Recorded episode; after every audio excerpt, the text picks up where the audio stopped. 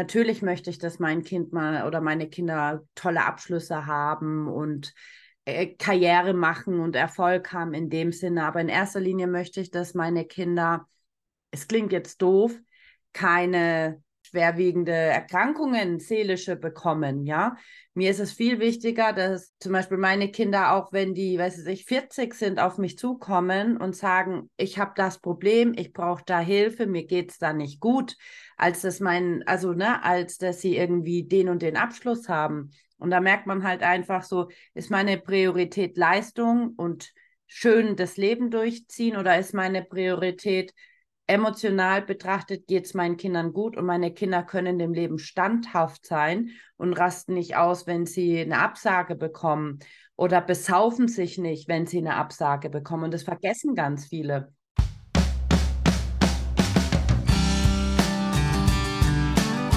Jana und Jana, der Family Talk. Wir sind Jana Ahrens und Jana Busch. Schön, dass du da bist. Hier erwartet dich fachlicher Input zu den Themen Schlafen, Stillen und Beikost. Neben bedürfnisorientierter und ehrlicher Elternschaft nehmen wir dich mit in unserem Familienalltag mit all seinen Höhen und Tiefen.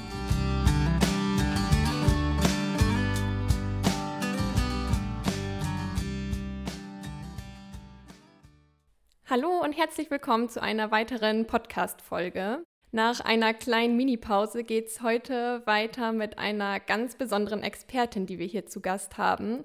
Und zwar geht es um das Thema, was Bedürfnisorientierung und bedürfnisorientierte Elternschaft eigentlich bedeutet und wo das herkommt.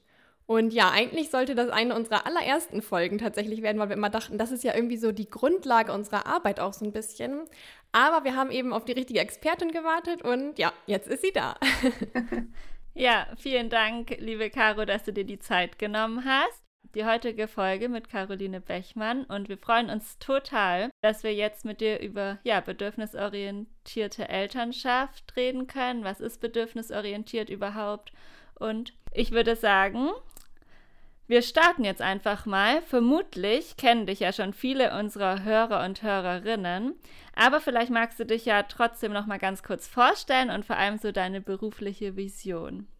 Erstmal hallo, schön, dass ihr mich eingeladen habt. Das freut mich sehr. Genau, ich bin die Caroline Bechmann und ich mache seit 2019 den Instagram-Account liebevoll.aufwachsen. Daraus ist dann auch meine Selbstständigkeit gewachsen. Also ich berate seit 2020 Familienbedürfnis, bindungs- und beziehungsorientiert.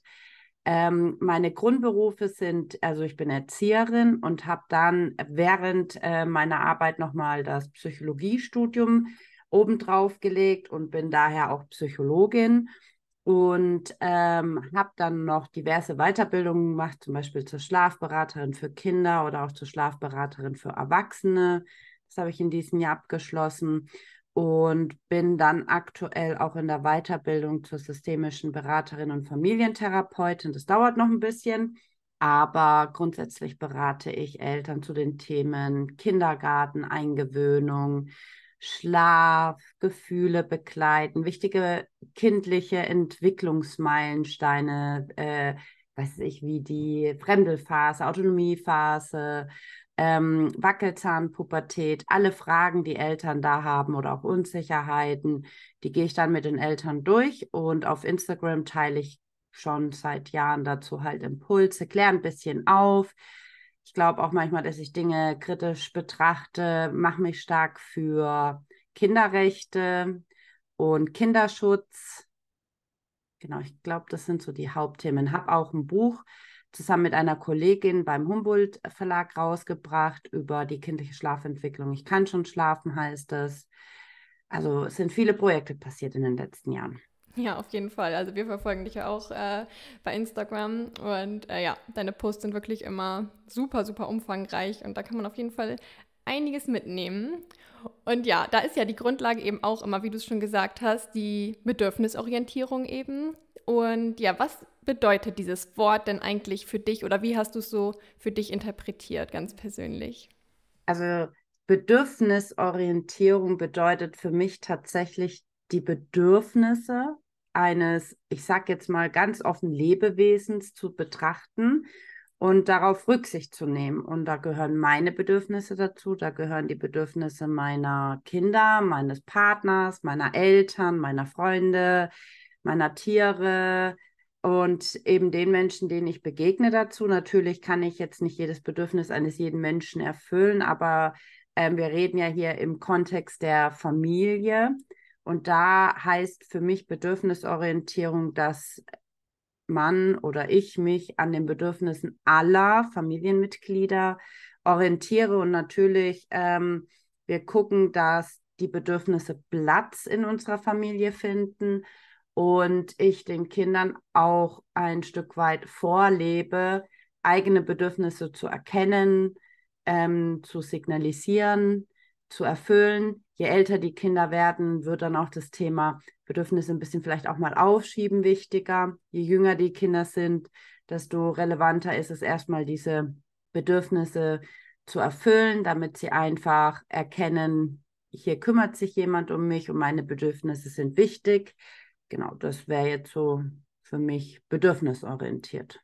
Ja, und was denkst du denn oder seit wann gibt es diese Form der Elternschaft, Erziehung und wo hat sie ihren Ursprung? Weil oft wird es ja jetzt so als neu modernes mhm. Ding gesehen und gerade von Leuten, die da nicht so in Berührung mitkommen oder älteren Generationen mhm. als ja ein bisschen ins Lächerliche gezogen oder nicht so ganz ernst genommen. Also wir haben ja vorhin mal geguckt, ne, weil ich mich das auch, also ich kann euch jetzt kein genaues Jahrzehnt nennen, aber man kann schon sagen, dass ähm, diese bedürfnisorientierte Wissenschaft oder die Theorie an sich, die, die Tatsache, dass sich da Menschen, ich sag mal, wissenschaftlich mit auseinandergesetzt haben, soweit ich das überblicken konnte, stammt so aus Anfang der 80er Jahre. Und ich glaube auch, ich bin jetzt keine ähm, ja, also keine Soziologin oder sowas in der Art. Ja, also ich weiß, ich kenne die ganzen Veränderungen der Wissenschaft jetzt auch nicht so oder der Gesellschaft nicht so ähm, auf den Punkt. Aber ich bin ja in den 80ern geboren und meine Eltern waren sehr jung, als ich geboren wurde. Und meine Eltern haben mich schon sehr feinfühlig und ich nenne es jetzt mal bedürfnisorientiert erzogen, ja. Und ich war da schon jetzt nicht unbedingt nur ein Ausnahmekind, aber im Gegensatz zu anderen ähm, wurde schon viel mehr über Gefühle gesprochen und Wert auf Gefühle gelegt. Und ähm, ich glaube daher, dass viele in, in meinem Jahrgang da schon eher Berührungen mit bekommen haben, weil, glaube ich, viele Eltern aus dieser Generation einfach das anders machen wollten, weil sie wahrscheinlich noch diesen härteren Erziehungsstil kennen, diese schwarze Pädagogik. Und der Ursprung ist, glaube ich, aber ich bin mir da echt nicht hundertprozentig sicher, es kommt aus dem Amerikanischen und ist dann zu uns ein bisschen rübergeschwappt. Ja, also eigentlich ist es noch ganz jung, ne? Und ist gar nicht verwunderlich, dass die ältere Generation da gar nicht so Berührungspunkte mit hat und so ihr alten, ihr altes Erziehungs Hergang sozusagen, ihren alten Erziehungshergang umsetzen. Ich meine, letztens kam auch ein Beitrag, ich weiß nicht, ob ihr den gelesen habt auf Instagram. Da ging es ja um das ähm, Buch von der Hera oder wie heißt sie, dieses ganz alte. Johanna Hara. Genau. Ja, ähm, ja, die deutsche Mutter. Genau, ne? Ja. Das wurde ja mhm. tatsächlich noch eine Zeit lang wirklich verkauft und vertrieben oder ne, die, die Eltern haben das gelesen und haben sich da ein bisschen dran orientiert. Und ähm, da ist es nicht verwunderlich, dass ähm, viele so diesen abgehärteten Stil, man muss die Kinder abhärten, man muss sie aufs harte Leben vorbereiten, ähm, Kinder müssen sich an unsere Welt anpassen und an, an, an unsere Vorstellungen und Erwartungshaltung und bloß nicht verwöhnen, die müssen möglichst früh selbstständig werden. Und das ist ja schon im Widerspruch zur Bedürfnisorientierung, weil es kein Bedürfnis von Kindern ist, ähm, frühzeitig selbstständig zu sein oder hart zu werden, ja. Ja, und auch folgsam, ja, ne? Bloß Eben. nicht den Eltern zu widersprechen, ne? Das mhm. kommt ja auch noch dazu. Also. Und ich glaube, das würde auch noch eine Zeit lang dauern, bis wir diese äh, St Strukturen aufbröseln können. Ne? Also auch in Institutionen und einfach auch in, was ich, Turnvereinen oder so. Man merkt es ja schon außerhalb unserer schönen Blase, merkt man doch, dass da noch sehr viel verankert ist. ich glaube, man darf das auch nicht unterschätzen. Ja. Es ist ja schon auch immer so, wenn man sich entscheidet, diese oder diesen bedürfnisorientierten Weg zu gehen, dann reflektiert man ja auch immer noch mal sich und seine eigene Kindheit. Und ich glaube, das schmerzt dann schon auch. Ne? Also es ist schon auch so ein bewusster Schritt, den dann die Eltern auch gehen müssen und wo man sich auch verletzlich macht. Und ja. wahrscheinlich ist dieser erste, ja, ist, wenn man das praktisch so macht, wie man es kennt, wie man selber vielleicht auch groß wurde, erstmal der einfachere Schritt. Ja. Aber natürlich total wichtig, ja, dass immer mehr Familien sich dann auch dafür entscheiden, diesen Weg zu gehen und dass das nicht so die Ausnahme bleibt, sondern wirklich hoffentlich irgendwann einfach ne, die Realität ist und sich da immer mehr Menschen auch mit beschäftigen und befassen. Ja. Weil ich glaube, wenn man sich wirklich auch damit befasst hat, dann gibt es wahrscheinlich wenige, die sich aktiv dagegen entscheiden würden, sondern ja, ja. vielleicht dann schon dranbleiben würden auch. Und trotzdem ist ja schon viel passiert, ne? wenn man vergleicht, wie es vor ein paar Jahren noch war oder ne, gerade 1980 auch noch. Ne? Das ist schon ein großer Unterschied, wo ja schon viel Positives auch passiert ist, aber wäre natürlich schön, wenn noch mehr passiert. Naja, klar, ich meine, technische Fortschritte durch das Internet und so, ne? Also das Internet ja. hat ja seine Vor- und Nachteile und ähm, da ist es schon ein Vorteil, dass die Eltern sich zum Beispiel tatsächlich auf Instagram informieren und vielleicht damit in, in Berührung kommen und sich denken am Anfang, boah, was erzählen die da? So ein Quatsch. Mhm. Aber wenn man dann mal tiefer einsteigt, ne, merkt man vielleicht doch, dass das Kind weinen zu lassen gar nicht so cool ist. Ich meine, ich kenne das tatsächlich auch noch. Ich kann mich erinnern, ich habe eigentlich eine recht große Familie mit ganz vielen Cousinen und Cousins und die haben alle sehr früh Kinder bekommen. Und ich kann mich noch erinnern, da war ich, weiß ich, 12, 13 und wir waren auf einem Familienfest und einer meiner Cousinen hat ein Baby bekommen. Und das Baby lag im Haus in irgendeinem Zimmer und sollte da wohl schlafen. Und die, also dieses Kind hat geschrien. Und ein paar aus meiner Familie haben dann auf meine Cousine wirklich eingeredet. Ich meine, du musstest, die, die muss schreien, die musst du schreien lassen, die muss das lernen. Und ich saß völlig verzweifelt und weinend unten, ist dann auch hochgegangen. Aber wenn du einfach so Druck mhm. von außen bekommst, ja, und dir da wirklich Druck gemacht wird, du musst es jetzt durchhalten, sonst verziehst du dein Kind, ne? Da ähm, werden natürlich ganz viele verunsichert. Und ähm, habe ich auch ganz oft in meinen Beratungen, dass da Eltern zu mir kommen und sagen, ja, sie wissen eigentlich das und sie wollen ja auch gar nicht ihr Kind schreien lassen.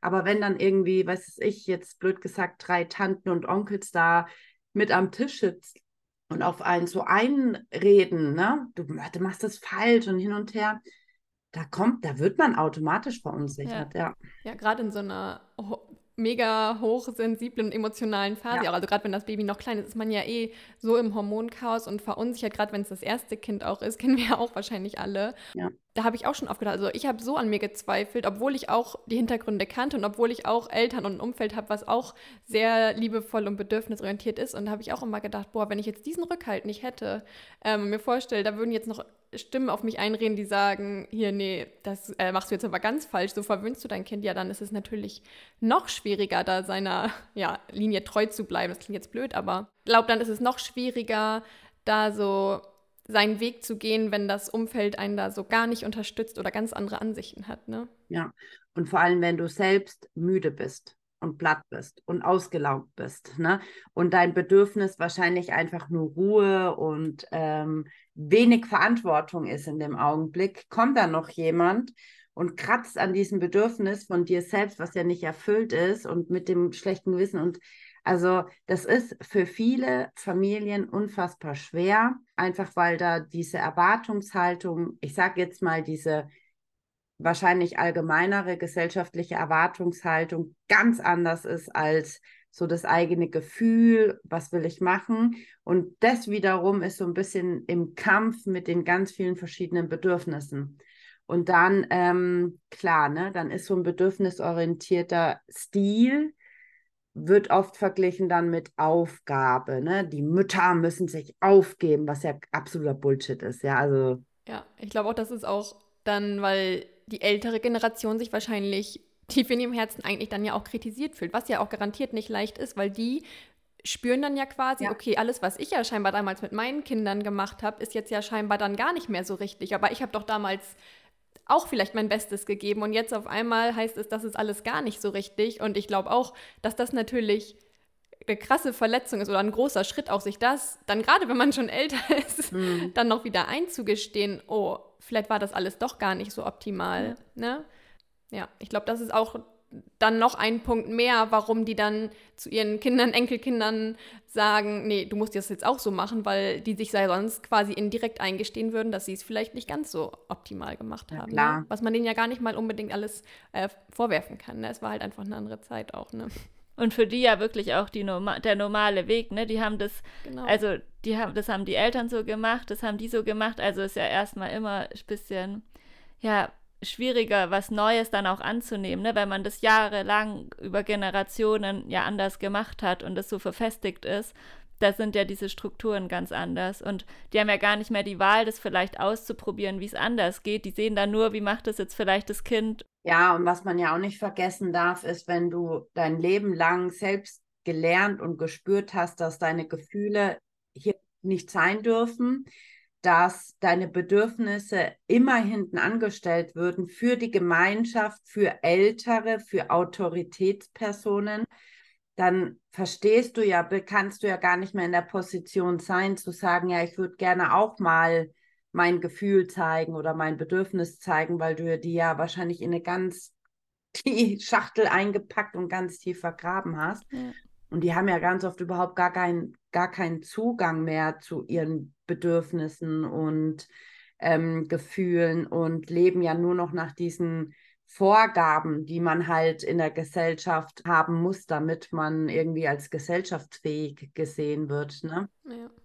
Und was ja auch ganz neu ist, diese kindliche Entwicklung oder wo man heute einfach viel mehr weiß. Ne? Und wie du schon gesagt hast mit Instagram, was wir für Möglichkeiten haben über Social Media, was wir alleine schon über die kindliche Entwicklung wissen und was für ein Wissen man sich da auch aneignen kann. Diese Möglichkeiten gab es früher ja gar nicht. Und ich, also für mich muss ich sagen, ist dieses Wissen der kindlichen Entwicklung voll mein Schlüssel in Anführungsstrichen zum Erfolg, weil ich dadurch mein Kind viel besser verstehen kann und ich da schon in einer ganz anderen Position bin, wie ich meinen Sohn auch begleiten kann. Also ich finde, dass es total ja den Unterschied macht, ob man was über die kindliche Entwicklung weiß oder nicht. Und ja. dieses Wissen hatte man ja früher einfach so nicht. Und jetzt ist es möglich für jeden praktisch von uns, wenn man möchte, sich dieses Wissen anzueignen. Genau. Zumindest dieses Grundwissen, ne? Muss ja gar nicht so, natürlich wissen wir das nicht so in die Tiefe wie jetzt zum Beispiel du, aber es hilft uns natürlich auch und natürlich im Rahmen unserer Ausbildung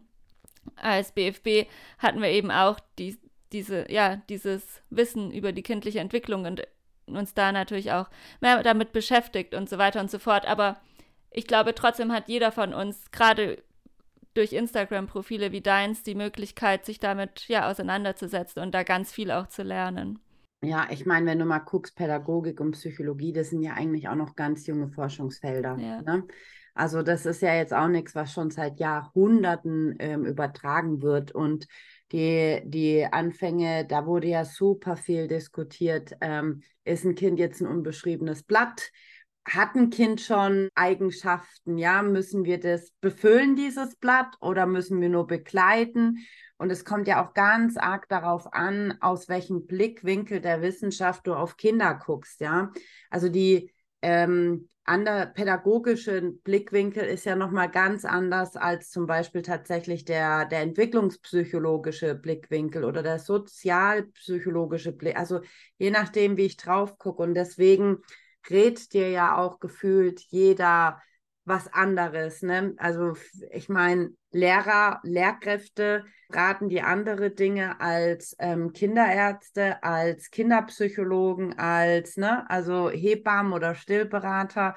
Und dann, ähm, dass da die Eltern manchmal maximal verwirrt sind, weil der eine in dem Bereich was sagt, der andere in dem Bereich, dann betteln die sich alle, ist ja maximal verständlich. Und dass dann der Grundkonsens bedürfnisorientiert, gefühlsoffen, sag ich mal, ja, oder gefühlsannehmend komplett untergeht, kann ich äh, schon nachvollziehen. Deswegen, da ist, finde ich, Instagram wieder so eine Geschichte, die das Ganze Gute eigentlich ein Stück weit ähm, erschwert, weil natürlich der Fokus oftmals immer nur auf diesem einen Bereich liegt und nicht auf diesem großen Ganzen. Und das erschwert vieles, ne? Ja, das stimmt. Und man ja auch nicht weiß, welche Profile jetzt wirklich, also man muss ja schon gut auch filtern, ne? welche ja. Profile seriös sind, wo man sich seine Informationen herholt. Und trotzdem ist es ja so, obwohl es ja einen Überfluss quasi eigentlich an Informationsmöglichkeiten gibt, wird gerade in den Medien ja immer noch auch diskutiert. Also es gibt ja immer noch viele, die sagen, das ist alles kompletter Blödsinn eigentlich. Ne? Also mhm. gerade letzt ähm, kam auch so ein Artikel raus, ich weiß gar nicht mehr, wo das war, über irgendeine Moderatorin, die auch gesagt hat, sie wäre die Mutter der Härte und die Eltern von heute sind ja alle total verweichlicht. Und da habe ich mir mal kurz so die Kommentarspalte bei Facebook durchgelesen und habe nur dem mit dem Kopf hm. geschüttelt, also Hilfe. Was da geschrieben wurde, so viel, also garantiert 90 Prozent der Kommentare waren, ja, die Mütter von heute, die können ja alle gar nicht mehr durchgreifen, die haben ja alle gar keinen Bock mehr, die können kein Nein sagen, die können keine Grenzen setzen. Die Kinder, die werden alle zu Tyrannen, mhm. weil äh, ja, die einfach so laufen gelassen werden. Also, und das ist ja einfach gar nicht so. Aber trotzdem ist ja noch in ganz vielen Köpfen dieser Glaube da. Also, und ich sehe es auch in meinem Umfeld, also auch noch in unserer Generation, das ist jetzt nicht nur bei den Älteren, ja. dass es immer noch diese Meinung gibt, dass wir unsere Kinder damit ja entweder zu sehr verwöhnen oder zu Tyrannen werden lassen, also je nachdem, wie man gerade so drauf ist. Ja, ist das ja, obwohl es diese ganzen Studien ja auch mittlerweile gibt, trotzdem immer noch in der Diskussion, als, als ja, würden wir irgendwie als Eltern versagen, wenn wir diesen Weg gehen. Ja, weil es ist ja insgesamt, ich meine, ich in meiner Position als Erzieherin und Psychologin, die ja schon sich spezialisiert hat auf pädagogische und Entwicklungspsychologie, ja, ich stoße da ganz oft an meine persönlichen Grenzen, weil, wie du schon richtig sagst, jede Person glaubt in dem Bereich der Erziehung oder im Umgang mit Kindern, ähm, ich sage jetzt mal ganz plump, mitreden zu können, weil das einfach eine ein Bereich ist, in dem Eltern vor allem irgendwas machen können, müssen, weil sie ja schon erstmal alleine dastehen. Ne? Also das ist so das eine. Das ist ja wirklich ein Feld, mit dem Eltern komplett alleine gelassen werden, wenn wir mal ehrlich sind. Ja, ich meine, wäre ich jetzt keine Erzieherin und Psychologin, hätte ich ja grundsätzlich auch viel weniger Berührungspunkte mit Umgang mit Kindern und was passiert da und hätte wahrscheinlich äh, das meiste durch Vorleben und Erleben in meiner eigenen Familie gelernt. Das ist das Erste. Und wenn da super viel schief läuft und kindungerecht und ähm, respektlos, dann wird es natürlich übertragen. Und das andere ist, dadurch, dass es ja jeder irgendwie machen kann, denkt auch, dass jeder irgendwie mitreden kann.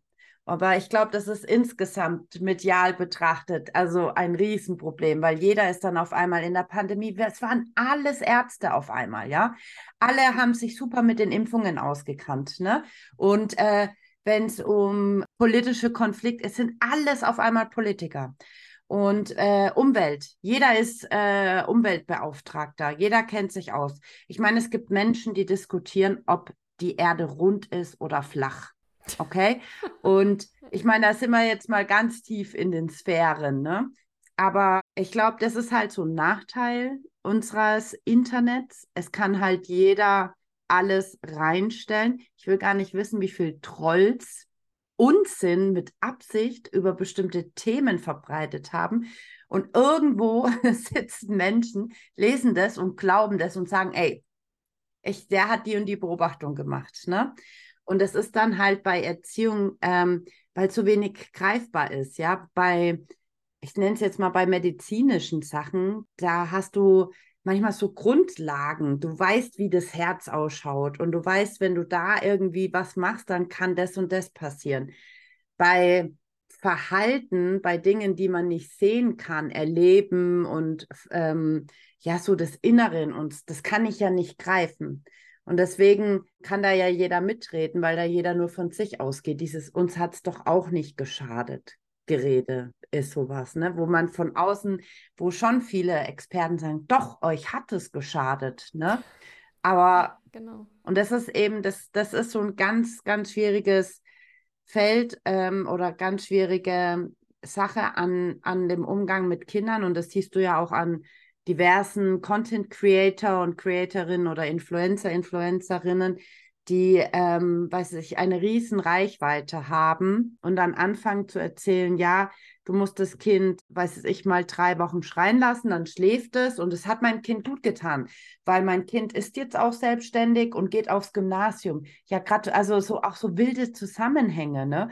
Und dann sitzen die Eltern da und denken sich, geil, der geht ja auch trotzdem aufs Gymnasium, aber das eine hat ja nichts mit dem anderen zu tun, ne? Ob die dann irgendwie im Innenleben, wie es da ausschaut, das interessiert die halt nicht. Und das ist ganz, ganz schwierig in dem Bereich der Erziehung. Und das merkt ihr ja selber auch, ja. Also in euren Beratungen, Thema Stillen, Thema Schlafen, ne? Da denkt ja auch jeder Mensch irgendwie gefühlt, er kann mitreden. Und was, glaube ich, auch noch ein Punkt ist, gerade was diese Medien angeht, im Grunde geht es bei denen ja auch um Klicks, ne? Mhm. Also die polarisieren natürlich auch. Also, und das, glaube ich, muss man sich auch immer wieder ja vor Augen rufen ja, gerade mit so einem Artikel, der dann wieder irgendwie so eine krasse Überschrift hat, wo viele dann vielleicht wirklich auch nur die Überschrift lesen und der Artikel dann gar nicht so ist, wie man denkt, ne? Ja. Das, ja, denen geht es um Klicks, die wollen, dass es geklickt wird und danach suchen die ihre Überschriften und wahrscheinlich schon auch ihre Themen auf. Und gerade bei sowas, da denkt jeder, er kann mitziehen, ne? Gerade nochmal auf die Mütter drauf, Erziehung da denken ja alle, die wissen Bescheid und fühlen sich da, ja, ich glaube schon, dass es so gerade so Artikel sind, wo die oft geklickt werden, wo die Leute aufschreien und ja, da auch wahrscheinlich interagieren und da, das wollen die ja auch, ne? Eben, und was auch ganz, ganz viele nicht verstehen können, ist, also wenn ich eigene Kinder habe und die erziehe, steht es nicht für alle, ja? Also so ja. meine Lebensrealität, meine Erfahrungen heißt nicht die Allgemeinheit. Und ähm, wenn ich jetzt irgendwie zwei, drei, sechs Kinder großgezogen habe und die, ich sage jetzt mal streng großgezogen habe und die trotzdem ihren Lebensweg gehen, dann haben die anderes Standards als wir. Natürlich möchte ich, dass mein Kind mal oder meine Kinder tolle Abschlüsse haben und äh, Karriere machen und Erfolg haben in dem Sinne. Aber in erster Linie möchte ich, dass meine Kinder, es klingt jetzt doof, keine schwerwiegende Erkrankungen, seelische bekommen, ja. Mir ist es viel wichtiger, dass zum Beispiel meine Kinder, auch wenn die, weiß ich, 40 sind, auf mich zukommen und sagen, ich habe das Problem, ich brauche da Hilfe, mir geht es da nicht gut, als dass mein, also, ne, als dass sie irgendwie den und den Abschluss haben. Und da merkt man halt einfach so, ist meine Priorität Leistung und schön das Leben durchziehen oder ist meine Priorität emotional betrachtet geht es meinen Kindern gut und meine Kinder können dem Leben standhaft sein und rasten nicht aus, wenn sie eine Absage bekommen oder besaufen sich nicht, wenn sie eine Absage bekommen. Und das vergessen ja. ganz viele. Ja. Weil ja, wir haben so viele Menschen, die Depressionen haben, die Suchterkrankungen haben, die ähm, Borderline haben. Das wird ja dann auch denen wieder abgesprochen, ne? Weil, oh Gott, Borderline, bla bla bla. Oder weiß es ich, die ähm, andere Sachen haben, die schon ein Stück weit eben aus solchen Erziehungsstilen resultieren. Ne? Ja. Und das verstehen die einfach irgendwie nicht. Und das ist so ein ganz großes Grundproblem. Und dann hast du natürlich noch die, die kommentieren. Die weiß es ich, die, die Mama im Einkaufszentrum mit dem dreijährigen Kind sehen, das wahrscheinlich vorher von 8 bis 14 Uhr in der Kita war dort, was ich, sich mega anpassen musste, gerade Fachkraftmangel ist, viel vielleicht gerade nicht so passieren kann. Dann abgeholt, gleich einkaufen gehen, das Kind ist eigentlich müde, das Kind hat vielleicht Hunger, Durst, will sich ausruhen, steht im Einkaufszentrum und hat da halt die emotionale Eskalation, ja. Und das sieht dann der Hans-Jörg Dietrich und sagt, äh, die ganze Generation ist verweichlicht und wo ich mir denke, ja. ja. Und was ich auch so krass finde, ist genau die ja eigentlich wollen, dass die Kinder alle ja selbstständig werden und stark und mhm. alles Mögliche und ja eigentlich äh, genau das Gegenteil erreichen. Ja. Ne? Also die können nicht sagen, was sie beschäftigt, die fressen alles in sich rein oder wie du schon sagst, kriegen dann eben Erkrankungen, ne? Wirklich, was sich ja hoffentlich niemand für seine Kinder wünscht. Oder schreien es einfach wild raus, ja? Genau, so unkontrolliert, ne? Und denken gar nicht drüber nach, dass vielleicht dieser bedürfnisorientierte Weg eben eigentlich viel mehr zum Ziel führen würde. Ne? ich ich denke mir mittlerweile eigentlich, ist es ein gesunder Weg. Es ist wirklich ein gesunder Weg als Kind so groß zu werden, dass du mit dir selbst, ich sag mal, so im Klaren bist, dass du dich kennst, dass du deine Gefühle kennst, deine Bedürfnisse, deine Stärken, deine wunden Punkte, dass du dich selber einschätzen kannst, damit du dann gewappnet fürs Leben ähm, und wir haben immer Hindernisse, immer Steine im Weg. Es wird immer Ungerechtigkeit geben. Du wirst auch regelmäßig mal deine Konflikte haben, aber dass du an diesen Dingen nicht zerbrichst und nicht unverhältnismäßig reagierst, nicht drin steckst in deiner Wut oder nicht untergehst in deiner Wut oder eben diese Fähigkeit zu erkennen, weiß es ich, in, in der Klasse zum Beispiel, ja, gehe ich unter, bin ich ein Außenseiter, ne? Aber das heißt ja, also ich würde mal behaupten oder ich wünsche es mir zumindest für die Kinder, die bedürfnis- und beziehungsorientiert aufwachsen, dass die erkennen, ja, der Kontext passt hier nicht. Ich ich bin nicht falsch, ja, die und die Rahmenbedingungen führen dazu oder dass die sich so verhalten und ich mich so verhalte, führt dazu, ne? Und dass Kinder und dann später auch mal Jugendliche erkennen, ja, es gibt auch Anteile in mir, an mir, die vielleicht nicht so cool sind. Ja, wir sind ja alle nicht perfekt und das ist nicht schlimm, aber ich kann die verändern. Ich kann sie akzeptieren lernen, ja, und das machen ja die meisten nicht. Die meisten laufen ja durch, oder viele, ich kann ja nicht für eine Mehrheit sprechen, aber viele laufen ja durch die Welt und denken entweder, ja geil, sie sind perfekt, sollen sie denken, um Gottes Willen, oder ihr Lebensweg ist perfekt, oder sie machen sich einfach gar keine Gedanken. Ne?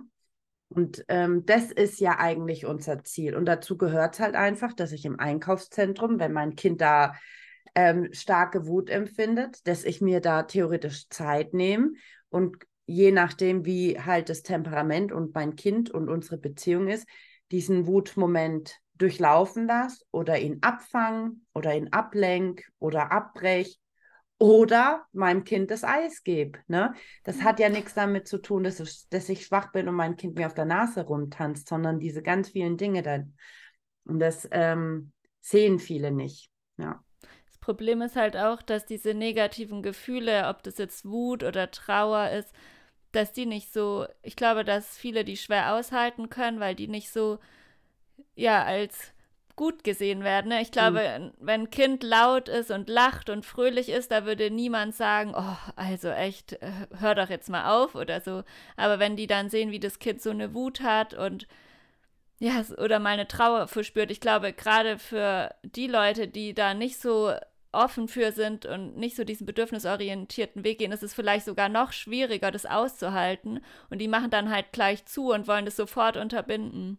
Ja. Aber dabei ist es ja so wertvoll und auch mir fällt es schwer, so Gefühle zu begleiten. Also ich muss da auch manchmal durchpusten und finde das auch krass.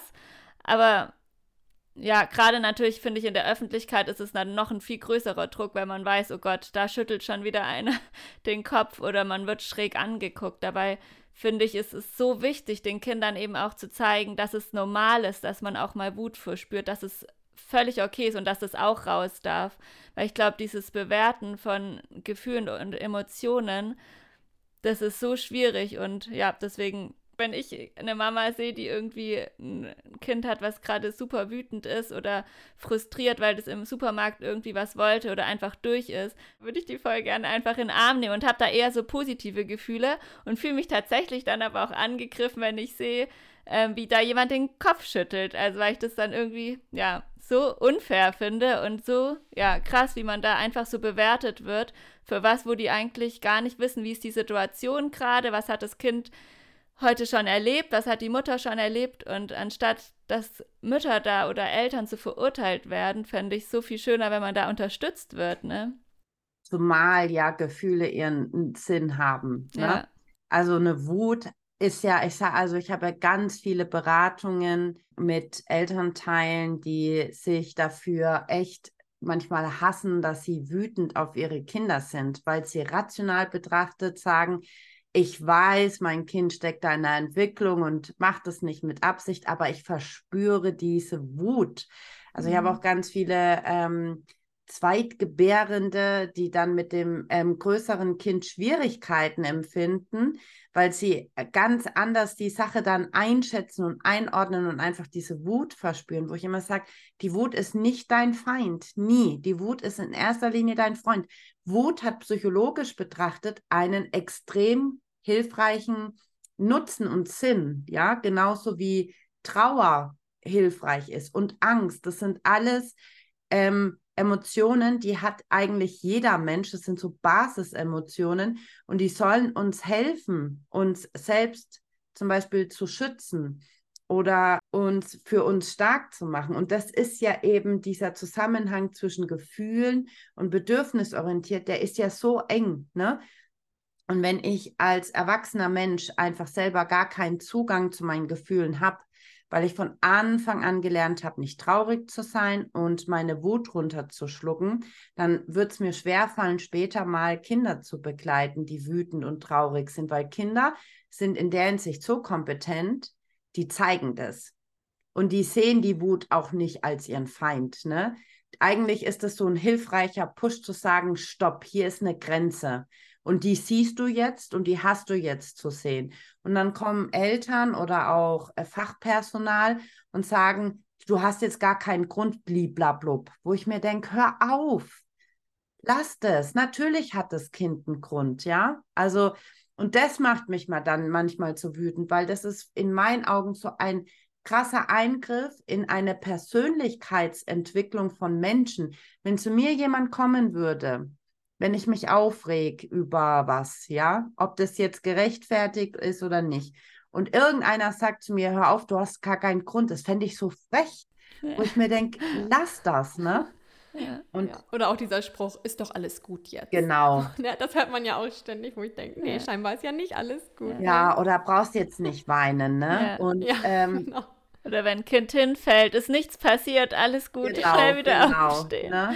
Da steckt schon ein gutmütiger Gedanke dahinter. So, ja, genau. Von außen ja, ja. sehe, ja. es ist doch nichts passiert.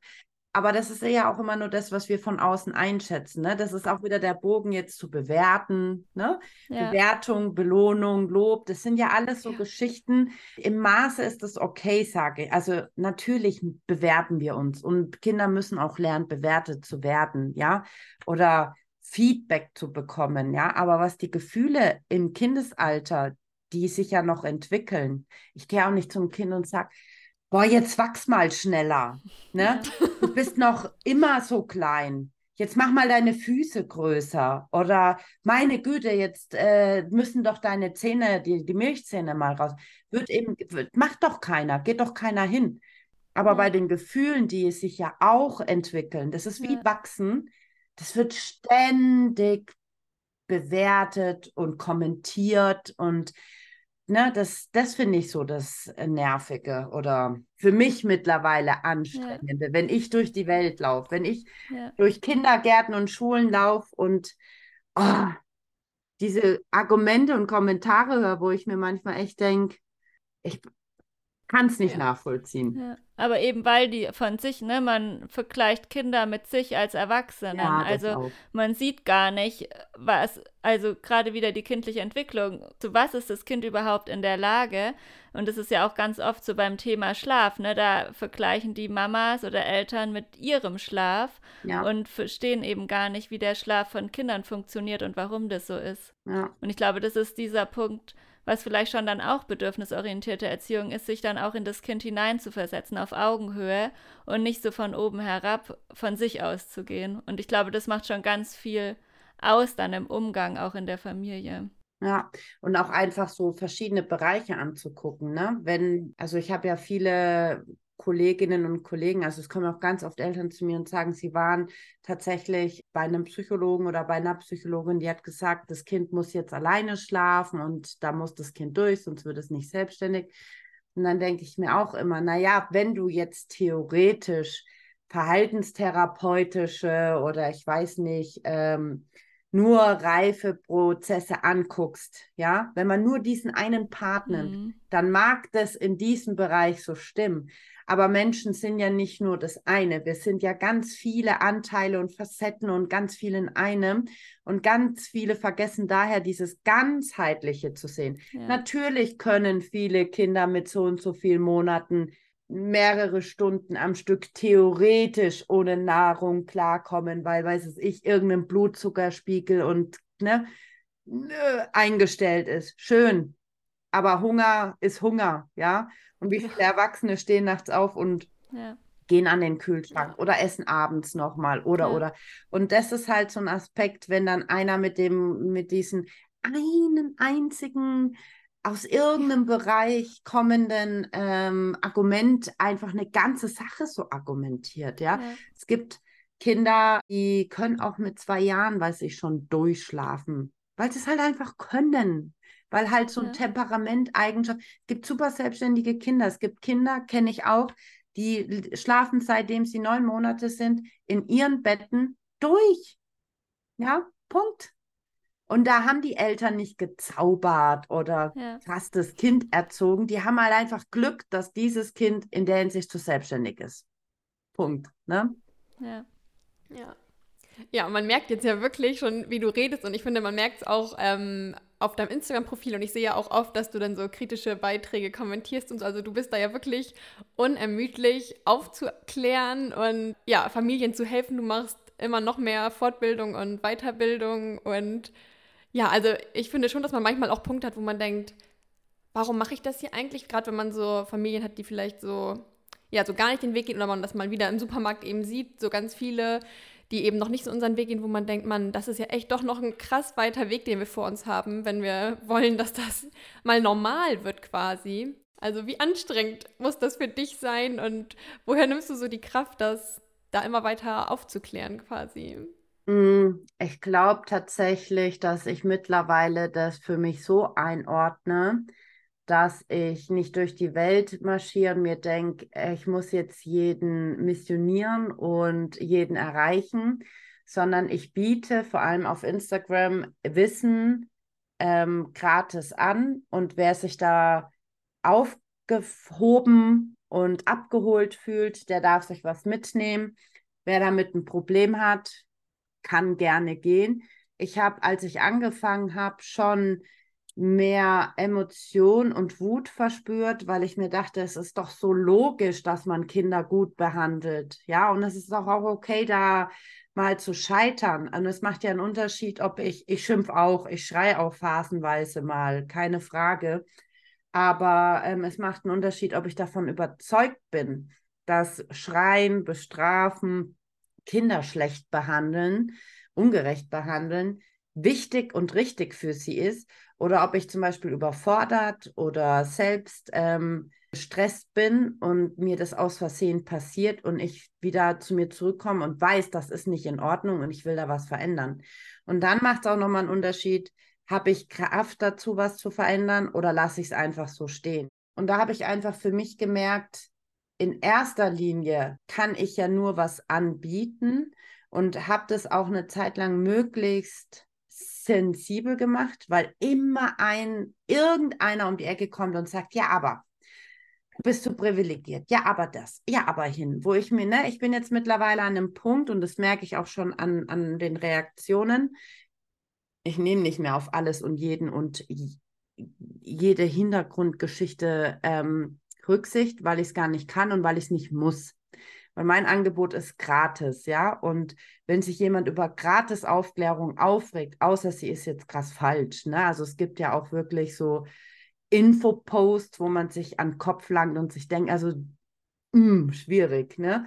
Aber so die Arbeit, sag ich mal, auf Instagram ist in der Hinsicht, man muss ein dickes Fell haben und man muss auch einfach mal für sich Kommentare so stehen lassen. Ich lösche manche auch unkommentiert, ist doch mir egal, was die Leute denken ob die das äh, Meinungsfreiheit, also du kannst dich sonst wo auskotzen, aber ne, wenn ich einen ähm, wissenschaftlich fundierten Beitrag formuliere, der einfach auf den aktuellen wissenschaftlichen Standards ähm, beruht und jemand mit seiner Meinung da irgendwas mir erzählen will, da diskutiere ich auch nicht mehr, weil das kostet Kraft und raubt ja. Kraft und das ist so das eine.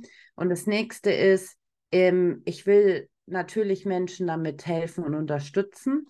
Aber ich bin da ehrlich, ganz vieles von der Arbeit, die ich da auf Instagram mache, habe ich ja im Vornherein sozusagen für mich und vielleicht auch für meine Arbeit gemacht, aber in erster Linie auch für mich. Und ähm, ich wachse ja auch daran. Ne? Und ich bin mittlerweile in der Position, wo ich mir denke, und wenn ich jetzt keine Beiträge mache und keine neuen Beiträge und nicht mit den neuesten Trends mit, ist es mir mittlerweile echt wurscht. Ich lese da auch gar nicht mehr so viel. Das ist auch so ein bisschen Zeitraub. Und ähm, ja, ich habe auch nicht das Gefühl, bei allem immer mitmachen zu müssen. Ich beantworte auch gar nicht mehr alle Interviewfragen oder, ne? Also irgendwie, wenn man so sein eigenes Standing hat, dann steht man da halt irgendwann und lässt sich nicht mehr so von äußeren Einflüssen irgendwie treiben. Und diese Weiterbildung, ich finde, es ist mit der wichtigste Aspekt in der Arbeit mit Menschen, dass diejenigen, die mit Menschen arbeiten, sich regelmäßig fundiert weiterbilden, um diesen ganzheitlichen Blick behalten zu können. Diese systemische Ausbildung, die ich da jetzt mache, die hat mir nochmal ganz andere Blickwinkel eröffnet. Und ich arbeite tatsächlich jetzt schon ganz anders als noch vor eineinhalb, zwei Jahren. Und das ist für mich eh so das Fundament, wo ich sagen muss, wenn jemand mit anderen arbeitet, dann ist auch so Fort- und Weiterbildungen ganz wichtig in meinen Augen und vor allem so auch Austausch mit anderen und praktische Fallbesprechungen, weiß ich was, ja. Ja, ich finde, man merkt es auch, dass sein Instagram, ich finde, dadurch wirkt es total authentisch und du bist total klar und ja, ich finde es total angenehm, da auch eben die Beiträge und alles dann auch anzugucken. Genau, und auch zu den Weiterbildungen, also das habe ich tatsächlich auch gemerkt, dass das mir auch total wichtig ist und dass man nie ausgelernt hat, ne? Und ich glaube, das ist auch so was, ja, was vielleicht dann andere Fachpersonen gar nicht so haben und das finde ich echt schwierig. Also ich finde, eigentlich sollte jeder sich da immer wieder weiterbilden, immer ne, dranbleiben. Und ja, würde, glaube ich, schon auch was verändern, gerade wie Familien da auch begleitet werden.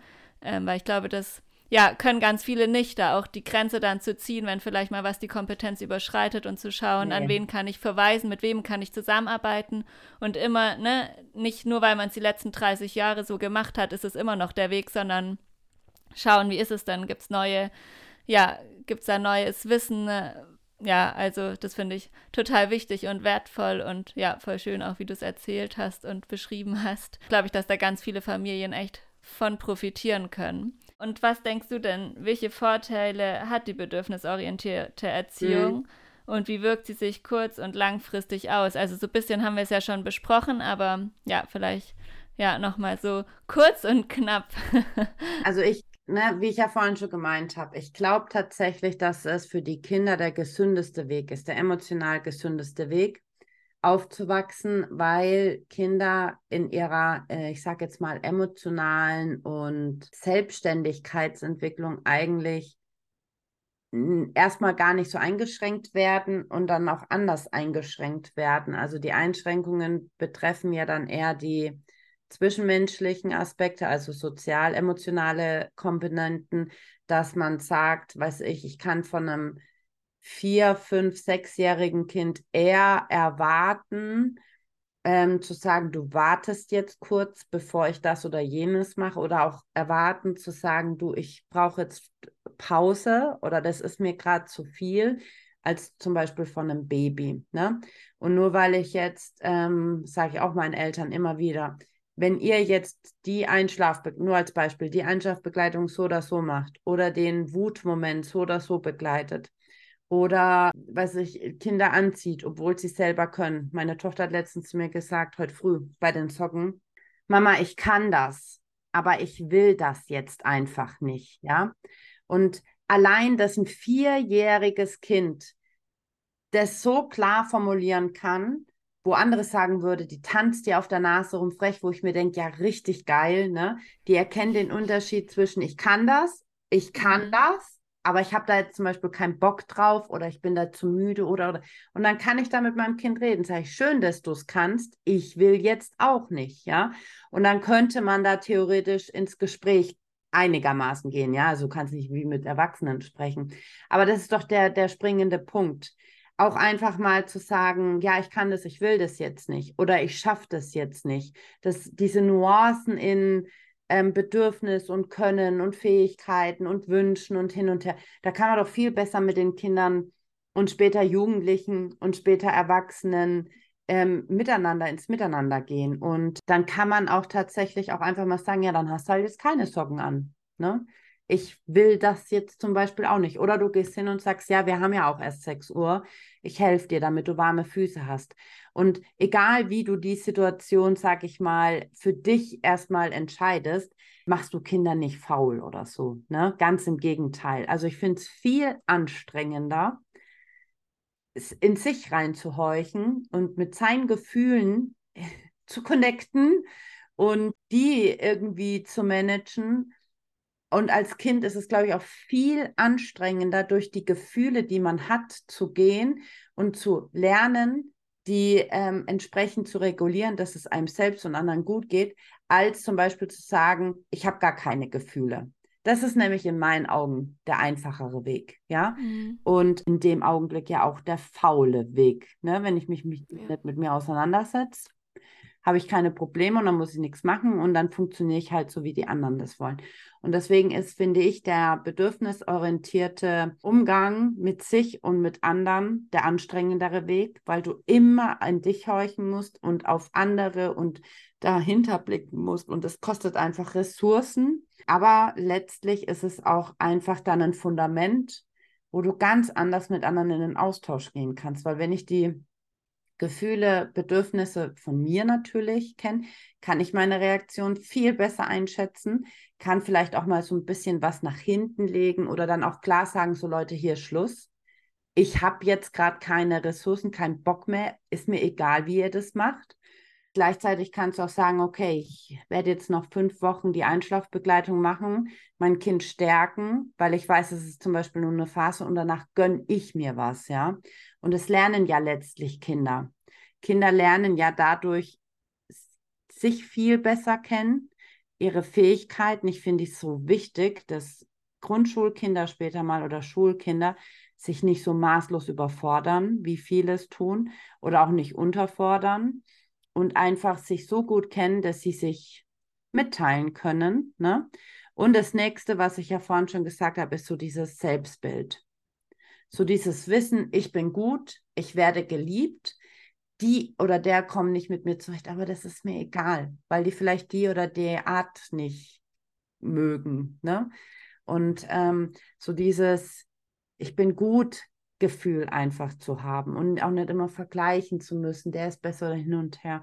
Und ich glaube, da ist die bedürfnisorientierte, gefühlsbetonte ähm, Herangehensweise schon, ich sage jetzt mal, die gesündeste. Ja. ja, auf jeden Fall. Also kann ich nur zu 100 Prozent zustimmen. Finde es schön, wie du es alles nochmal zusammengefasst hast. Und ja, was meinst du, was könnten wir noch tun? Ich meine, wir klären ja, du klärst auf, wir klären auf, wir machen Beratungen, wir geben das an Familien weiter, das Wissen kostenlos oder auch in Beratungen. Aber trotzdem hat man ja so das Gefühl, es ist noch so viel zu mhm. tun irgendwie, ne? Also man hat manchmal so, also ich habe das gerade, ich wohne ja zum Beispiel sehr ländlich, das soll jetzt gar nicht irgendwie negativ klingen, aber ich habe dann schon manchmal das Gefühl, wenn ich so auf Veranstaltungen bin, auch mit anderen Eltern oder so, dass ich denke, puh, hier ist manchmal doch noch ganz schön viel zu tun irgendwie und ja, was können wir als Gesellschaft, was können wir Einzelne auch einfach tun? Also was braucht es, um diesen bedürfnisorientierten Weg mehr in der Gesellschaft irgendwie zu etablieren und noch anerkannter zu machen? Also gibt es da irgendwas, was wir noch tun können? Also einerseits natürlich ähm, kann man nur da einwirken, wo man nah dran ist und das ist in erster Linie die eigene Familie. Man kann für sich Grenzen setzen und sich selber weiter stärken, sage ich mal, Vorbild sein, ja, und keine ungebetenen Ratschläge oder so geben, das ist halt das nächste Problem. Ne? Du hast natürlich in diesen ganzen ähm, Bereichen auch immer wieder leider Gottes Extreme, die sowas wie bedürfnisorientiert als Grundlage für eigentlich was anderes nehmen. Ne? Also diese Begriffe Stillmafia, Windelfrei-Mafia, Ökodörtes, Hafermilch, bla bla bla, die kommen ja nicht von irgendwoher. Du hast dann halt ein Extrem und das Problem bei solchen Dingen ist, dass die Menschen, die sich in bedürfnisorientiert, stillen, Nachhaltigkeit, Veganismus und, und, und gut aufgehoben fühlen, da gibt es leider Gottes immer welche, die sehr aggressiv mit anderen umgehen. Und das macht dann zu den Ruf einer Geschichte so, ne? Leider Gottes ein bisschen schlecht. Ja, ich habe Hashtags, nehmen wir Hashtags ich glaube, ich weiß nicht, ob ich den Hashtag noch habe, aber ich habe ganz lang den Hashtag Stillen ist Liebe genommen. Was denkt ihr, wie man dafür am Ende kritisiert wurde, weil ja auch Fläschchen geben Liebe ist? Mhm. Ja, natürlich, meine Güte. Ja, aber ja. man muss doch nicht immer einen Teil von etwas rausnehmen und sagen, oder dieses, ähm, äh, äh, dein Alltag ist ihre Kindheit. Ja, dass sich da manche ach, die Eltern auf, aber hin und wo ich mir immer denke, Leute, nehmt doch bitte diesen einen Spruch oder diesen einen Hashtag oder diese eine Sache für sich, ne? Und findet nicht immer das Gegenteil und diskutiert doch da nicht immer und kämpft doch nicht immer. Ja. Letztlich wollen wir doch alle eigentlich, dass die Kinder, die Rechte haben, die geschützt werden müssen, so aufwachsen können, dass sie sich sicher und geborgen fühlen, sich trauen, Fehler zu machen, Unterstützung bekommen und einfach gesund entwickeln können. Ja, da kann, kann Stillen hilfreich sein, da kann Fläschchen geben hilfreich sein, da kann das Familienbett hilfreich sein, da kann die Hafermilch hilfreich sein, dass die Kinder, also wo ich mir immer denke, hört halt auch so aggressiv miteinander zu diskutieren. Ja. Und ähm, so Extreme zu etablieren, ja. Natürlich ist Schimpfen nicht gut. Punkt. Aber da brauchen wir doch jetzt ne, über mentale Ressourcen. Ja, gehört alles dazu, aber der Fakt ist doch, dass es nicht gut ist. Aber mhm. sag das mal auf Instagram. Da kriegst du 300.000 Nachrichten, aber, aber, ja, stimmt, aber es ist einfach nicht gut. Punkt. Ja. Ne? Und ähm, ich glaube, es braucht da einfach, es gibt ja auch immer mal so Trends, ne? Eine Zeit lang war es so dieses, ich glaube 2019, 2020 war so ein bisschen dieses dogmatische bindungsorientiert. Du musst, wenn dein Kind schreit, das oder jenes machen, wo dann, glaube ich, ganz viele aufgesprungen sind, von der Dusche rausgesprungen mhm. sind, wo andere wiederum gesagt haben, sag mal, seid ihr verrückt, ihr müsst doch auch mal dabei auf euch achten und hin und her. Und da gibt es immer zu, zu, arge Extreme. Jetzt ist es wieder so, mhm. dass chaotische Gottes Willen, zeigt eure chaotischen Alltagssituationen. Aber ich habe so mhm. den Gegentrend gerade mhm. so ein mhm. bisschen wieder mit für mich empfunden, wo jeder aufzeigt, wie anders er es eigentlich macht, obwohl er weiß, dass es so, also versteht ihr, was ich meine, zu so diese Extreme. Und ähm, ich glaube, da ist es wichtig, einfach bei sich zu bleiben, wenn man Aufklärungsposts macht, wissenschaftliche Erkenntnisse nehmen und keine pseudowissenschaftliche Dinge. Und ähm, in erster Linie kann man immer nur bei sich und seiner Familie bleiben. Ne? Wir können nicht die Eltern auf dem Spielplatz äh, belehren, wir können Kita-Einrichtungen nicht verändern. Wir können uns nur für uns und unsere Kinder einsetzen und hoffen, dass unsere Kinder das mit ihren Kindern machen und die dann mit ihren. Und dann haben wir, weiß ich, in ein paar Jahrzehnten vielleicht einen anderen Umgang mit Menschen an sich. Bedürfnisorientiert ist ja nicht nur familienabhängig, es ist ja eigentlich ein gesamtmenschlicher Blick oder eine Haltung. Deswegen sagen ja auch immer viele, es ist eine Haltung und kein Umgang, ne? Genau. Ja, jetzt haben wir schon richtig viel erfahren. Gibt es abschließend noch was, was du gerne loswerden möchtest? Ich bin immer froh, dass ähm, so viele sich da ähm, in, dieses, in diese Themenfelder einarbeiten und andere unterstützen wollen und sich da auch für stark machen und aufklären und versuchen, das sachlich zu machen. Und ich glaube, ähm, da braucht es noch ein bisschen. Und ähm, deswegen finde ich es ganz gut, dass auch ihr zum Beispiel so einen Podcast habt mit euren verschiedenen Themen und da ähm, sich einfach immer mehr, Frauen sind es ja häufig, aber immer mehr Menschen einfach für Kinder stark machen. Ne? Weil letztlich, ja, wir haben jetzt viel, wir reden oft über Eltern und viel über Eltern und in den Beratungen über Eltern. Aber letztlich helfen wir damit Kindern. Ne? Natürlich helfen wir auch verschiedenen Eltern, keine Frage. Aber letztlich ähm, unterstützen wir da unsere Zukunft und versuchen, dass Kinder maximal, wie soll ich sagen, gesund, liebevoll, feinfühlig, verständnisvoll aufwachsen können. Und ich glaube, das ist vielen auch gar nicht bewusst, wie wichtig das eigentlich ist. Ja. Ja, wie viele Auswirkungen das auch aufs ganze Leben hat, ne? Natürlich. Und ich freue mich aber auch tatsächlich, dass so viele Familien auch offen für Beratungen sind. Ich meine, mir tut es manchmal ein bisschen in dem Wust der Angebote leid, dass man da auch äh, immer wieder an Leute gerät, die halt letztlich tatsächlich nur Gelder mitmachen wollen. Ja. Aber grundsätzlich freue ich mich so sehr für Eltern. Also ich meine, ich, ich nehme mich da nicht raus, ja, wenn ich ähm, ich unterhalte mich oft mit meinen Kollegen oder Kolleginnen, um den Blickwinkel zu erweitern. Und ähm, ich freue mich einfach für viele, dass sie sich eingestehen oder sagen, ja, ist ja nicht schlimm, wenn ich mir jetzt eine Schlafberatung hole. Das heißt ja, ja. nicht, dass ich es nicht gebacken bekomme. Ich möchte es einfach nur besser machen ne? Ja. oder anders machen. Ja. Ja, dass es kein Versagen ist, ne? Oder Nein, um Gottes Willen. Man gescheitert ist oder so, ne? Ja. Gut, und die, die bei uns eine Beratung buchen, sind ja schon auch meistens die, die sich da schon Gedanken machen. Ne? Natürlich. Ne? Also oft ist es ja dann wirklich nochmal dieses Bestärken und auch erklären. Also ich finde, es hilft ganz viel, wenn man, wenn die das kindliche Schlafverhalten verstehen oder wenn die verstehen, warum das Baby jetzt abends nochmal vermehrt stillen möchte ja. und so weiter und so fort. Und ja, dieses Wissen einfach, dass man den, ja, das mit an die Hand gibt und dann natürlich auch dieses Verständnis und dieses Stärken und dass es okay ist, sich Hilfe zu holen. Ne? Natürlich. Und die holen sich dann auch meistens noch weiter Hilfe. Ja. Ne? Also ja. die ganz viele, die ich berate, die hatten irgendwo schon ihre Stillberatung, ja, ja. oder ähm, die haben sich da schon informiert und dann finde ich es ja gut, wenn sie sich sagen, es ist alles schön und gut, was ich da weiß, aber trotzdem ändert es nichts an meiner Wut.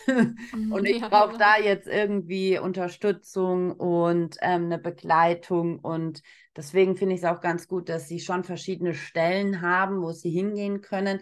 In meinen Augen, aber es ist jetzt so meine Meinung, ich weiß nicht, wie ihr das seht, bräuchte es, glaube ich, schon eine, wie soll ich sagen, Kontrolle finde ich immer ein bisschen schwierig. Aber ähm, wenn ich zum, ist, ne, wenn ich zum Zahnarzt gehe, weiß ich, da sitzt ein Mensch und ich will jetzt gar nicht mhm. sagen, nur Uni oder akademischer Werdegang, das ist das Relevante, aber ich weiß, das sind Menschen, die haben sich mit einem einheitlichen Konzept auseinandersetzen müssen. Die mussten diverse Dinge lernen, ob das, also kann man auch kritisieren alles, ne? Aber da sitzen Leute, da kann ich davon ausgehen, dass das grundmedizinische Wissen vorhanden ist. Den fehlt es vielleicht manchmal an, an Umgang mit Menschen und Ängsten, ne? Also klar, aber ich weiß, was ich da sozusagen bekommen kann. Ja. ja. Und das fehlt mir persönlich in diesen ganzen Familien mhm. begleitenden Prozessen schon arg, weil ähm, es einfach so unterschiedlich auch ist, was verschiedene ich, Berater, Beraterinnen wissen und weil es da halt nichts Einheitliches gibt. Ne? Wenn du Pädagoge bist, Diplompädagoge, bist du Diplompädagoge. Ja. Wenn du, weiß ich, Psychologe bist, da, da, kann, da haben auch deine Arbeitgeber oder andere so ein bisschen eine Einschätzung. Aber als Mensch, der mit Familien arbeitet, du kannst krassen Lebenslauf haben, auf gut Deutsch. Du kannst theoretisch, und das klingt jetzt, ne, du kannst ja auch nur irgendwie ein Wochenendseminar mhm. bei ich sehe ja zurzeit so viele, so viel Werbung für, ich weiß gar nicht, ich will die Begriffe auch alle gar nicht bewerten, aber für verschiedenste Kurse nenne ich es mal, ja. Und ich gucke mir immer ganz gern die Menschen an, die das anbieten. Und es gibt da so viele Anbieter, die haben vom, vom, vom, vom Background einfach äh, eine schwierige Babyphase gehabt. Mhm. Ja, das mhm. Kind hat halt viel geschrien und dann haben sie gelesen und jetzt bilden sie einfach andere aus. Ne? Und ähm, das ist so schwierig, glaube ich, als Eltern da zu unterscheiden, wo kriege ich denn jetzt wirklich qualitativ hochwertiges Wissen und wo nicht. Und da würde ich mir einfach für alle, auch für uns, die gute Arbeit machen, wünschen, dass das ein bisschen geschützter ist, dass, dass diejenigen, die ihren Job gewissenhaft, fundiert und gut machen, dass die auch irgendwas im Background haben und sich nicht immer abgrenzen müssen von denjenigen, die tatsächlich nur Geld machen wollen oder halt wirklich nichts haben. Ja, für Eltern ja auch super schwierig, ja. ne, da irgendwie den Durchblick zu wahren. Also ja, hatten wir tatsächlich auch bei unserer Schlaftraining-Podcast-Folge eben, dass es so schwierig ist, auch beim Thema Schlaf zu wissen für Eltern, ne, was ist wirklich bindungs- und bedürfnisorientiert und wo geht es dann doch um Pläne und ja, da so ein bisschen, ja, dass da einfach das, ja, mehr Offenheit auch wäre, ne? Und wie du schon sagst, mehr Schutz für uns und für die Familien auch, weil so ist es natürlich schon schwierig, den Durchblick zu wahren und für Eltern, glaube ich, schon auch einfach überfordernd zu wissen, an wen wende ich mich jetzt eigentlich. Ja, ich merke es auch so in meinem psychologischen Feld, sage ich mal. Da gibt es ja auch, ich nenne es jetzt mal Titel oder Abschlüsse. Da können die Menschen, die diesen Titel haben, den ich mir auch holen könnte mit einem Abschluss beim Gesundheitsamt, die können, die können einen krassen Weg hinter sich haben und wirklich ein Fundament an Wissen, wo man sagt, geil. Oder sie können halt ein bisschen in denen gelernt haben und dann einfach so ihre, äh, weiß ich, ihre Dinge da durchsetzen und machen mit Menschen für unfassbar viel Geld. Und das ist halt einfach in allen Berufen, finde ich, mit Menschen so schwierig. Und dadurch, dass wir jetzt aus dem familienbegleitenden ähm, Kontext stammen und wir ja alle merken, was das auch mit Familie macht. Also ich weiß nicht, wie viele ihr, wie viele Familien ihr jetzt schon aus anderen Beratungssettings hattet, die zu euch gekommen sind und gesagt haben, boah, was ich da erlebt habe, war wild. Und äh, da denke ich mir immer, es kann doch nicht sein, dass da jeder mit Menschen und letztlich ja wiederum Kindern hantieren Kindern, kann, ja. weil es endet ja am Kind. Das ist ja das mhm. Traurige. Mhm. Ja. Ja. ja, und die haben dann auch oft so ein aggressives Marketing. Also ich hatte das letzt auch äh, von meiner Schwester gehört, die auch Erzieherin ist in der Krippe, ähm, die dann, dann eine Mama hatte, die dann dafür, weiß nicht, ich glaube knapp 1000 Euro oder irgendwie mhm. so ein Schlafcoaching gemacht, was am Ende nur ein Schlaftraining war, aber weil die dann so krass das Form hat, dass die Eltern dann auch einfach, ja klar, wenn du müde bist, dann fällst du quasi auf Natürlich. sowas rein ja. und gibst da ein Vermögen aus für nichts, ne? Für was, was auch noch ja. schadet. Ja, ja. Und das ist tatsächlich auch das, was mich an dieser Arbeit, Aufklärungsarbeit auf Instagram echt noch wütend macht. Dieses, dieses, wir wollen Familien helfen, aber letztlich steckt dahinter nur Geldmacherei mhm. und Abzocke ja. und so ein persönliches genau. Selbstwert auf ja. ähm, peppeln müssen, ne? wo ich mir denke, ihr tut den Familien nichts Gutes, ihr tut euch damit was Gutes. Ja. Und Familienarbeit heißt halt schon auch ein Stück weit was für Familien machen. Ne? Und ich kann nicht von jeder Familie Unmengen Geld aus der Tasche ziehen für eine Unterstützung. Das ist einfach unfair. Ja. ja. Aber das wäre fast noch mal eine eigene Podcast. Ja, ja echt. Wir schweifen ab.